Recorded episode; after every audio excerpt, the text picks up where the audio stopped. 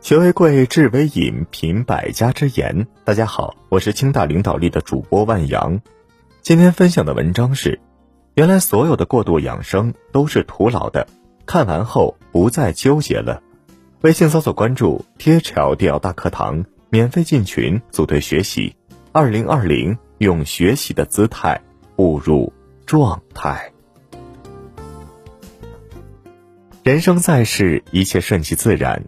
如果为了刻意追求长寿健康，就去各种养生食补，比如你非常不喜欢吃枸杞，偏偏要泡杯枸杞茶，这已经违背了你生命的本质。生命又怎么可能健康的呢？话再说回来，即使这样使你长命百岁了，但也是违心而苟活的。你的生命又有什么意义呢？生命唯一的尺度是你能否按照自己的内心去生活。真正的健康应该这样理解：适合的就是最好的，即大道无道，大养无养，顺其自然，情绪稳定，才是真正的养生王道。负面情绪是身体的最大杀手。据世界卫生组织统计，百分之九十以上的疾病都和情绪有关，而从数据来看，目前与情绪有关的疾病就已达二百多种。所有的负面情绪，比如说委屈、纠结、愤怒，终将化作一场免疫风暴。有一位突患肺癌晚期的女士，婚后她一直都跟公婆住在一起。虽然丈夫一家对她还不错，但她非常希望能够有自己的空间。跟丈夫提过几次想搬出公婆家，都遭拒绝。后来她也慢慢不再提这件事了。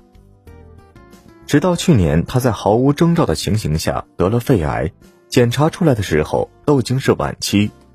他家经济条件特别好，除了接受西医的治疗外，家人还帮他找了一位著名的心理治疗师。当心理治疗师在一次催眠治疗中问他：“这辈子最大的心愿是什么？”他只说了一件事：“我希望有一个自己的家，只跟丈夫儿女在一起，不用很大，不用很久。”几个月就好。他平静地说出自己的心愿，嘴角划过一抹连他自己都没有察觉的微笑。有人曾说，一个失落的灵魂能很快杀死你，远比细菌快得多。人生路上，我们遇到的最大敌人不是能力，不是条件，而是情绪。情绪像水，稳定的情绪是涓涓细流，滋养万物；不稳的情绪则是咆哮波涛。人们只喜欢好的情绪，比如快乐，而把负面的情绪，比如悲伤、恐惧压抑下来。我们不知道，委屈、憋屈、压力全都积累在身体里，终有一天，一场免疫风暴就能带走人的性命。别等到来不及时才想起，我们本该好好珍爱自己的内心。很多病经常性的负面情绪才是诱因。我们一直低估了身体的智慧。其实人体里有着一套精密的免疫系统，身体的每一处细微的疼痛都是我们内心的求救信号。这不仅是西医所说的狭义的免疫能力，还包含自我诊断、人体资源管理、自我修复及再生。当我们产生各种各样的情绪的时候，最先攻击到的是身体的免疫系统。百分之七十以上的人会以攻击自己的身体器官的方式来消化自己的情绪，这是导致出现病症的最大原因之一。不同的情绪会攻击不同的器官。我国中医的古老智慧就曾提出：肾主恐惧，肝处愤怒，肺藏哀伤。有研究表明，导致免疫系统出现问题的情绪中，常见的包括生气、悲伤、恐惧。忧郁、敌意、猜疑，以及季节性失控，如夏季频发争执和摩擦，冬季抑郁患者会比平时多。很多时候不是我们身体出现了什么问题，经常性的负面情绪才是幕后黑手。情绪稳定是一个人最好的养生。一个富翁得了重病，吃了很多药都无济于事，因此他焦躁不安，惶惶不可终日。觉得自己将不久人世，心中很难过。后来，他请一位隐居的名医。名医为他把脉诊断后说：“这病要治也简单，你只需每天到一安静的沙滩躺下三十分钟，连续一个月。富翁半信半疑，还是照做了。结果每次一躺就是两个小时。因为他很忙碌，所以从来没有这么舒服过。听着风，听着海和海鸥的鸣叫，不安的情绪逐渐稳定，彻底放下了商场的心计，不再争强好胜，丝毫忘记了世俗的烦忧。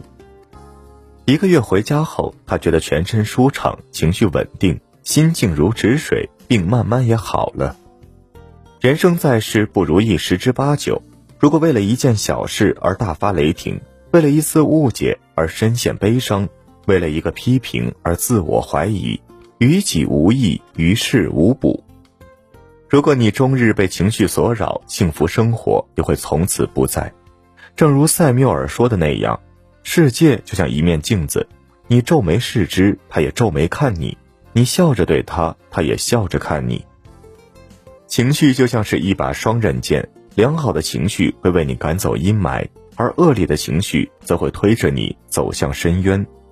而情绪稳定就是一个人最好的养生。世界上所有的病都是情绪打了败仗，那么如何管理好情绪？如果觉得情绪难以自控，那么，我们至少可以先从这四点做起。一，情绪冲动时，请一定要先深呼吸六十秒。二，多想下可能的最坏的结果。三，别总待在一个地方，多出去走走，你的世界大了，烦恼自然就少了。四，看看书，多结交正能量的朋友。不以物喜，不以己悲。愿我们每个人都能控制好自己的情绪，身体健康，心情愉悦，心香自己，芬芳他人。惜命更好的方式不是养生，而是管理情绪。因此，懂得爱自己，不仅仅是住最好的房子，吃最精致的佳肴，而是你比谁都能更关心自己的情绪，比谁都能更敏锐地察觉身体发出的信号。什么时候疲劳到了一个临界点，你需要休息。什么时候将病未病时，你需要管理好自己的免疫系统；什么时候需要大哭嘶吼，什么时候应该放手宽恕。你要比谁都更清楚自己的情绪和身体正在哪个点上，然后去消化它。世上没有既安逸又精彩的人生，美好前程都是血汗打下来的。想要为自己的身体负责，对自己的家人负责。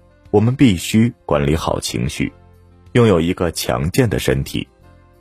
生命并不长久，善待自己的情绪，就是善待我们的身体。好了，文章听完了，有什么想法记得给我留言，欢迎分享给你的朋友们。我们下次见。